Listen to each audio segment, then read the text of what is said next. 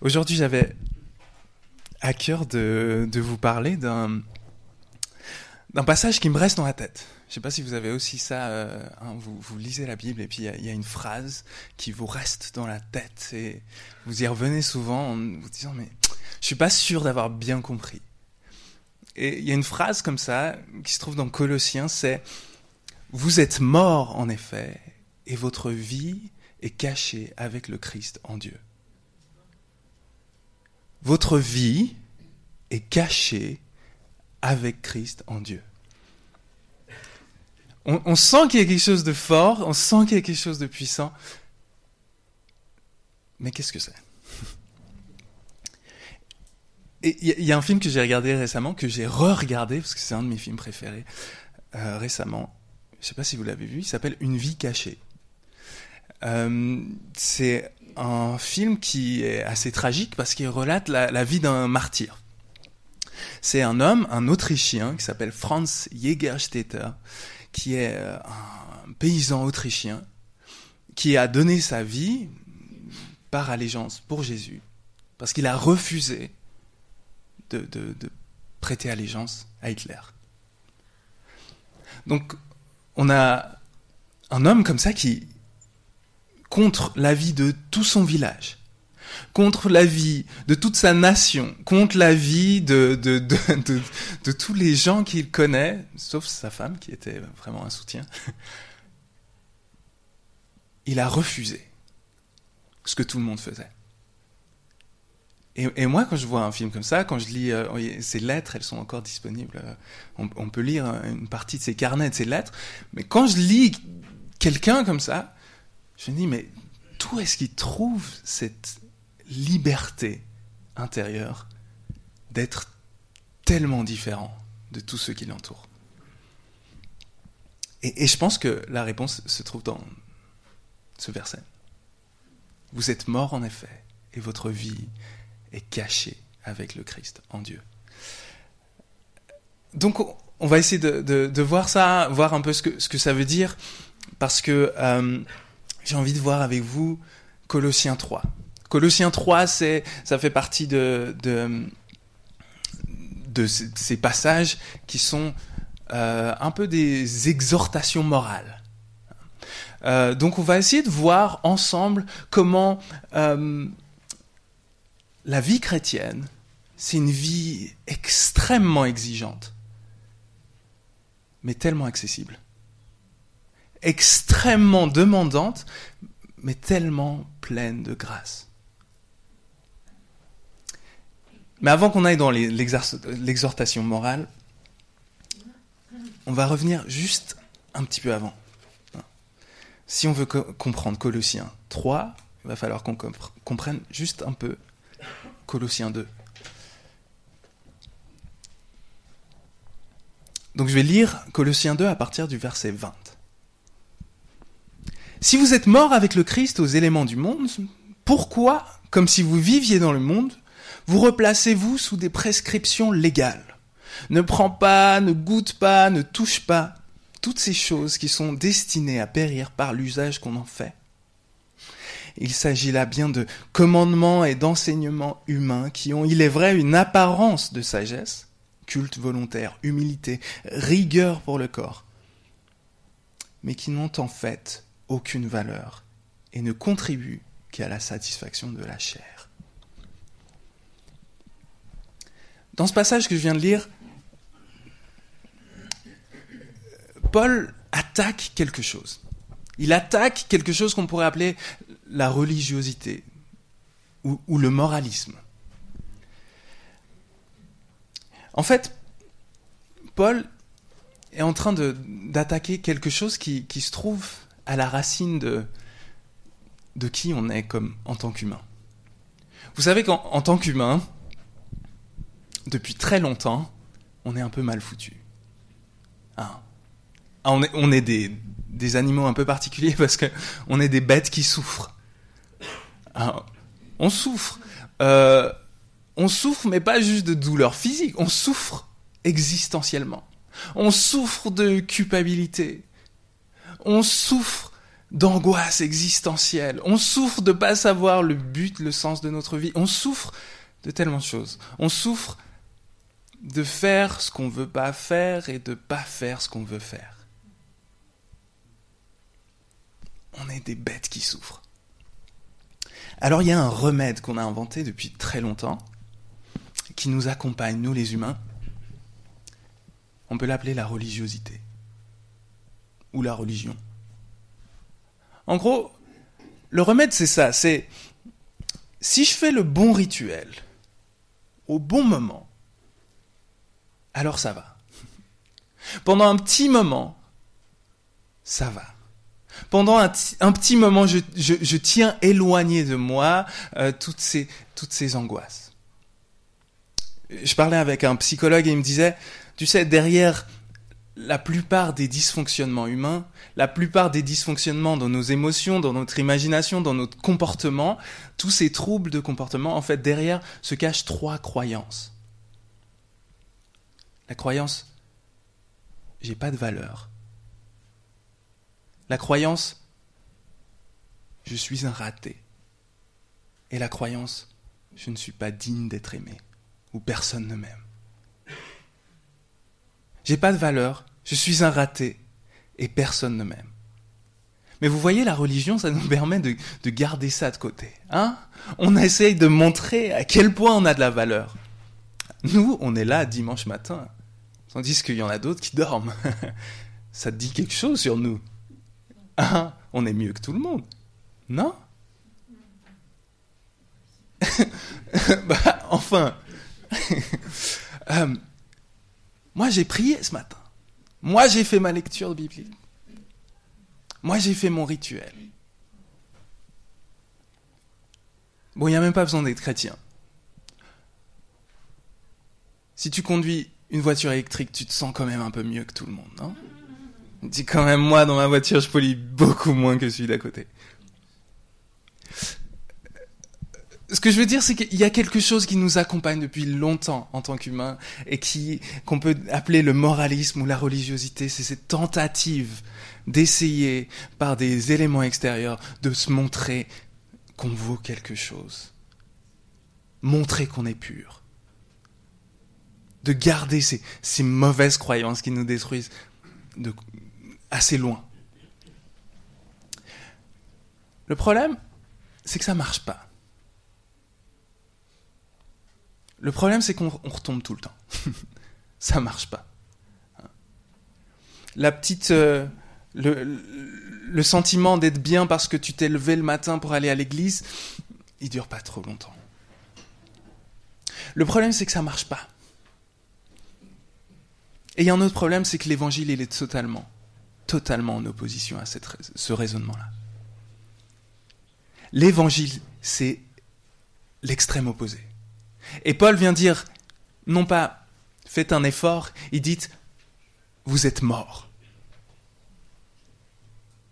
Il dit pas, allez un petit effort et là vous pourrez vraiment valoir quelque chose. Vous êtes mort. Vous êtes mort à cette logique-là. Vous êtes mort à cette façon de faire là. Vous êtes mort à cette façon de penser là. Et il va prendre l'image de la mort et de la résurrection. Parce que c'est l'image qui nous accompagne tous en tant que chrétiens. On rentre dans la foi par le baptême. On rentre dans le, euh, notre vie de disciple par le baptême. C'est on rentre dans l'eau et on meurt avec Jésus on sort de l'eau et on ressuscite avec Jésus. Et Paul prend cette image pour dire, voilà ce qui s'est passé avec vous. Voilà ce qui s'est passé avec vous et qui change tout votre rapport au monde. Et là j'en viens à Colossiens 3. Si donc vous êtes réveillés avec le Christ, cherchez les choses d'en haut où le Christ est assis, à la droite de Dieu. Pensez à ce qui est en haut et non pas à ce qui est sur la terre. Car vous êtes morts et votre vie est cachée avec le Christ en Dieu. Quand le Christ, votre vie, se manifestera, alors vous aussi, vous vous manifesterez avec lui dans la gloire. vous êtes mort et votre vie est cachée avec le Christ en Dieu. Ça veut dire que ton, ton CV, personne ne le connaît. ton CV, il est caché avec le Christ en Dieu. Ta réputation, ta réputation, elle est cachée. Ta valeur, ta valeur, elle est cachée. Ta sainteté, ta sainteté, elle est cachée avec le Christ en Dieu. Si les gens ne reconnaissent pas ta valeur en Christ, ils ne reconnaissent pas ta valeur. Si toi, tu ne reconnais pas ta valeur, ton identité en Christ, tu connais pas ta valeur, ton identité? Ta vie est cachée avec le Christ en Dieu. Et ça, ça implique un nouveau mode de vie. Ça implique un changement. Ça implique qu'on ne peut pas juste vivre comme les autres.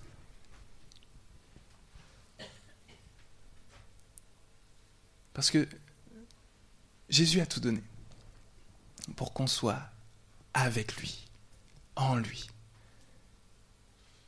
Vous vous rappelez dans Colossiens 1, 22, c'est écrit, hein, par Jésus, il nous a présenté saint, sans défaut, au-dessus de tout reproche. C'est comme ça qu'on est devant Dieu. Saint, sans défaut, au-dessus de tout reproche. C'est ça notre position avec Jésus. Et qu'est-ce que ça change? Si on vit à partir de là Qu'est-ce que ça change si on vit à partir de cette réalisation-là? Ça change tout. Et là, on arrive à l'exhortation morale. Vous êtes prêts? Ça décoiffe un peu. C'est pour ça que... Faites donc mourir ce qui en vous n'est que terrestre. L'inconduite sexuelle, l'impureté, les passions, les mauvais désirs et l'avidité qui est idolâtrie. C'est pour ce, cela que la colère de Dieu vient sur les rebelles. C'est à cela que vous vous adonniez autrefois lorsque vous viviez ainsi. Mais maintenant, vous aussi rejetez tout cela. Colère, animosité, malfaisance, calomnie, paroles choquantes sortant de vos bouches. Ne vous mentez pas les uns aux autres. Vous vous êtes dépouillés de l'homme ancien avec ses, ses agissements et vous avez revêtu le nouveau qui se renouvelle en vue de la connaissance selon l'image de celui qui l'a créé.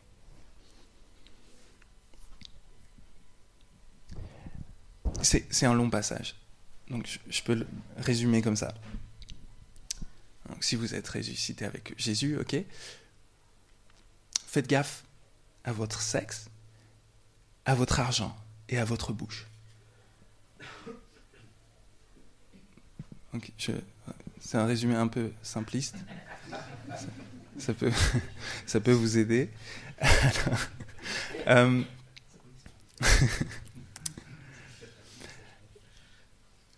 Faites donc mourir ce qui en vous n'est que terrestre, l'inconduite sexuelle, l'impureté, les passions, les mauvais désirs et l'avidité qui est idolâtrie.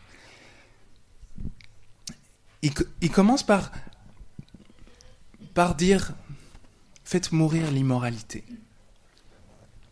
Vous voyez, au début, je vous ai parlé de la, première stratégie que nous, on utilise, le premier remède pour, pour, les humains, c'est la religiosité. Hein, c'est le, premier remède qu'on utilise pour faire face à la souffrance d'être un être humain. Mais il y a un deuxième remède qui marche encore moins bien. C'est l'immoralité c'est l'immoralité. L'immoralité, en gros, c'est prendre tout ce qui me passe sous la main pour essayer de combler le vide.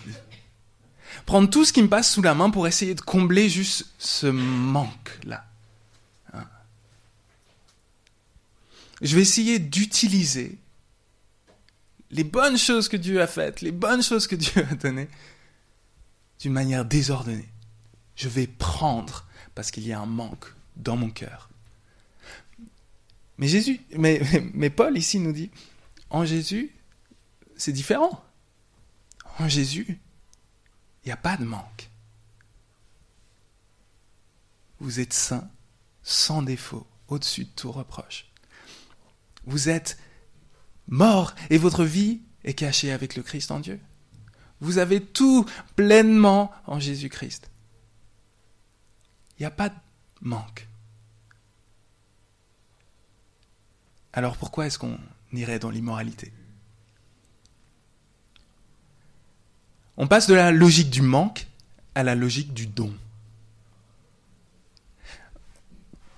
On passe de la logique du manque à la logique du don. On passe de la logique de il faut que je prenne pour me soigner, pour me, faire du bien parce que je, je suis dans le manque, à une logique où puisque j'ai tout en Christ, alors je peux donner. Et dans la Bible, ce qu'on voit avec la sexualité, c'est que c'est le don par excellence. La sexualité, c'est tellement fort, tellement puissant, tellement beau, mais aussi tellement destructeur. Puisque c'est tellement puissant, ça peut tellement édifier et unir, mais ça peut aussi tellement détruire et diviser. Alors, c'est devenu le symbole du don par excellence dans la Bible. Comment est-ce que, comment est-ce que l'éthique sexuelle chrétienne fonctionne? C'est simplement de dire ça. Je ne me donne pas sexuellement tant que je ne me donne pas totalement. Et, en fait, ça change la logique de la sexualité. C'est plus une logique de manque où je, vais prendre des autres dans mes pensées, dans mes comportements, dans ma, manière de, faire, ma manière d'être sexué. Je vais arrêter d'essayer de prendre des autres. Mais je vais me donner aux autres. Et, ça change la sexualité des gens qui sont célibataires, qui en fait, dans le choix de ne pas avoir de sexualité, enfin de ne pas avoir de pratique sexuelle, ils sont en train de se donner à leur futur conjoint ou à Dieu. Ça change aussi la vie mariée parce que en fait, tu arrêtes d'être dans une logique où tu dois avoir tes besoins qui sont hein, qui sont remplis, que, que, ton conjoint, conjointe vienne, vienne remplir tes besoins. Non, tu, tu es dans une logique du don.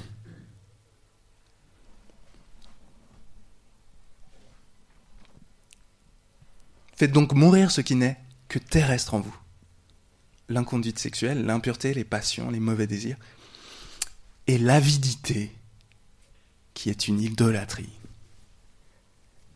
Là, il vient ajouter quelque chose de plus. Il nous dit, bon, ok, la sexualité, on l'attendait, hein euh, ok. Mais l'avidité Une idolâtrie C'est quoi, quoi le péché numéro un dans la Bible? C'est quand même l'idolâtrie.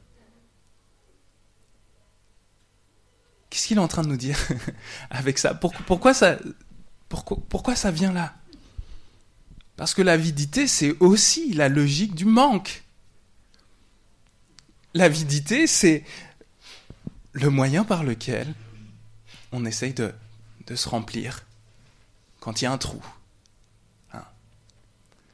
Mais cette logique du manque, elle vient impliquer une autre logique, la logique de l'idolâtrie en gros, le fonctionnement, la mécanique de l'idolâtrie, c'est simplement quand tu choisis quelque chose qui va te sauver, que ce soit l'argent, ou Zeus, Artémis, ou qu'est-ce que quel que soit le, le domaine, quand tu choisis quelque chose qui va te sauver, cette chose-là te rend esclave. Et quand tu choisis possessions matérielles pour te sauver, pour te faire du bien, pour te combler, pour te donner le sentiment de sécurité, pour te donner le sentiment de contrôle, alors tu en deviens esclave. Vous, voyez, vous, commencez à comprendre, il y a la logique du manque et la logique du don. Et en fait, la, corruption de la cupidité, c'est de prendre les bonnes choses que Dieu nous donne, qui sont censées être dépensées dans la gratitude et dans la générosité, avec le bien des autres en, vue, parce qu'on a tout pleinement en Christ. En fait, on les prend parce qu'on a peur de manquer. Ok, j'avance un peu. Euh, ok, j'ai dit quoi? J'ai dit sexe, argent et bouche. Ensuite, il nous dit, mais maintenant, vous aussi rejetez tout cela. Colère, animosité, malfaisance, calomnie, paroles choquantes sortant de votre bouche. Ne vous mentez pas les uns aux autres. Vous voyez, il y, a une logique ici. C'est de dire, s'il ne te manque rien, si ta vie est cachée en Christ, avec Dieu, avec Dieu, avec Christ en Dieu, si, tu as un défenseur auprès du Père, t'as plus besoin de défendre ta réputation. T'as plus besoin même de te comparer aux autres. T'as plus besoin d'être dans un rapport de force et de confrontation. En fait, avant, les autres pour toi, pour nous, pour vous, c'était une menace. Avant, c'était une menace. Hein, parce que si lui est plus fort, plus beau, plus saint, plus religieux, alors il a plus de valeur que moi. Il est plus digne d'être aimé que moi. Lui, il fonctionne, lui, sa vie, elle marche, mais pas la mienne. Alors on doit toujours être dans une logique de destruction. On doit toujours être dans une logique où on utilise notre bouche non pas pour bénir ce que Dieu fait dans la vie des autres, mais pour détruire. Ah, t'as vu ce qu'il a encore fait l'autre? La logique du ragotage, la logique de, de, de, hein, de parler dans le dos des autres, c'est une logique de destruction qui vient du fait qu'on a l'impression que le succès des autres, c'est une menace pour nous. Mais si ta vie est cachée avec le Christ en Dieu, pourquoi est-ce que tu as besoin encore d'aller détruire les autres? C'est pas ça qui t'élève. C'est pas ça qui t'élève. Tu as tout avec Christ. Et le mensonge, c'est la même chose. Parce qu'en fait, si tu mens, si je, si, je me mets à mentir, c'est parce que j'ai peur pour moi. J'ai peur pour ma réputation. j'ai peur pour mon bien-être. Mais si j'ai tout avec le Christ en Dieu, si ma réputation elle est cachée avec le Christ en Dieu, pourquoi est-ce que je vais encore mentir? Je devrais avoir peur, non pas que la vérité sorte, mais je devrais avoir peur que la vérité soit cachée. Je devrais avoir peur que, que la vérité ne triomphe pas. En fait, ce que Christ fait pour nous, c'est nous rendre capables d'être totalement vulnérables. D'avoir plus peur qu'il n'y ait pas de vérité que peur que la vérité n'éclate. On, on, a cette, logique en Christ de dire je sais que je suis aimé, que je suis accepté, que je suis pardonné, que je suis justifié. Alors je peux être honnête. J'arrive pas. J'ai du mal. Je suis en lutte. Je peux être honnête. Je peux être sincère. Et j'ai plus besoin d'être dans un rapport de comparaison, de conflit. Et là, on en vient à ce qui, touche votre réalité d'Église. Ainsi donc, vous qui êtes choisis par Dieu, saints et bien-aimés. Ok, ça, ça c'est vous. Vous qui êtes choisis par Dieu, saints et bien-aimés, revêtez-vous d'une tendresse magnanime, de bonté, d'humilité, de douceur, de patience Hein, vous voyez ce qui, se passe quand on est en Christ, il y a un changement de ce qu'on est capable de vivre en tant que communauté. On n'a plus besoin d'être dans, les rapports de force, hein. on n'a plus besoin d'être dans le non-pardon, on n'a plus besoin d'être dans le, conflit, dans la médisance. On n'a plus besoin de faire les trucs dans le dos les uns des autres. On peut vivre comme Jésus a vécu. Supportez-vous les uns les autres et faites-vous grâce. Si quelqu'un a à se plaindre d'un autre, comme, si le, comme le Seigneur vous a fait grâce, alors vous aussi faites de même. Mais par-dessus tout, revêtez-vous de l'amour qui est le lien parfait. Que la paix du Christ à laquelle vous avez été appelés en un seul corps règne dans vos cœurs, votre cœur, et soyez reconnaissants. Ok. Donc vous avez vu que au début on était pas mal dans un registre qui est assez individuel. Hein. C'est à moi d'arrêter l'immoralité, etc. Et puis, puis là, il se tourne vraiment vers la communauté.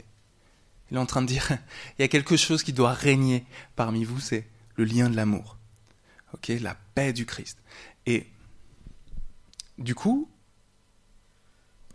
tout bon sociologue vous, dira, si, si on veut euh, comprendre un mode de vie, faut le comprendre en relation avec le groupe social dans lequel il, est implanté. Si on veut comprendre euh, le, mode de vie, le comportement d'une personne, il faut comprendre la communauté qui, nourrit son imaginaire, les rites communs qui, rassemblent ces personnes, les choses, les habitudes qui sont bien ancrées et qui forment cette personne. Là, Paul est en train de nous dire, si vous voulez voir une vie de résurrection, un mode de vie de résurrection chez le chrétien, la chrétienne individuelle, va falloir le voir dans la communauté. Hein. Va falloir vivre, en fait, en communauté. C'est la communauté qui permet de vivre cette liberté-là. C'est la communauté qui permet de vivre ce mode de vie-là. Et ici, au verset 16, on, voit à quoi ça ressemble. Que la parole du Christ habite en vous avec toute sa richesse.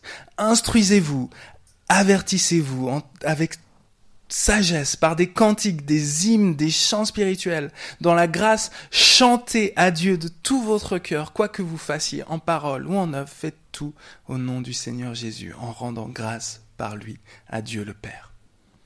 Il est en train de dire, en gros, la Bible et la louange. la Bible et la louange. Si vous venez chaque dimanche ici, c'est pour entendre la parole de Dieu prêcher et pour élever le nom de Jésus. Et en fait, c'est ça. On a besoin de ça. On a besoin que la parole du Christ habite en nous dans toute sa richesse. On a besoin de ça. Et on a besoin que ça reste pas juste le dimanche, mais que ça, ça vienne s'appliquer à toute notre vie. En fait, que nos églises, que nos communautés soient formées selon ce principe. On lit la Bible ensemble, on proclame la Bible ensemble, on se proclame la Bible l'un à l'autre, on se rappelle qu'on est en Christ. On se rappelle qu'on a tout en Christ. On se rappelle qui est Dieu. On proclame la parole de Dieu. On l'apprend par cœur pour qu'elle habite nos cœurs de manière riche. Et on célèbre Dieu. On célèbre Dieu. Si tu veux quitter la logique du manque, faut que tu reconnaisses que tu as tout en Christ.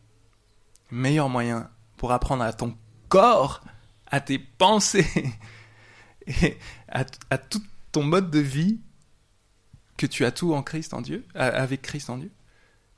C'est la louange. C'est le chant. Chante pour aligner ce que tu sais dans ta tête avec ce que tu sais dans ton cœur et ce qui se passe dans ton corps. Chante. Et c'est peut-être bien aujourd'hui que la louange se fasse après le message pour qu'on puisse vivre cette vérité-là. Voilà, je, vais terminer mon message ici. Et je, vous encourage en gros à faire ce que vous faites. vous rassembler et faire habiter la parole de Dieu dans cette communauté. Vous rassembler et louer Dieu.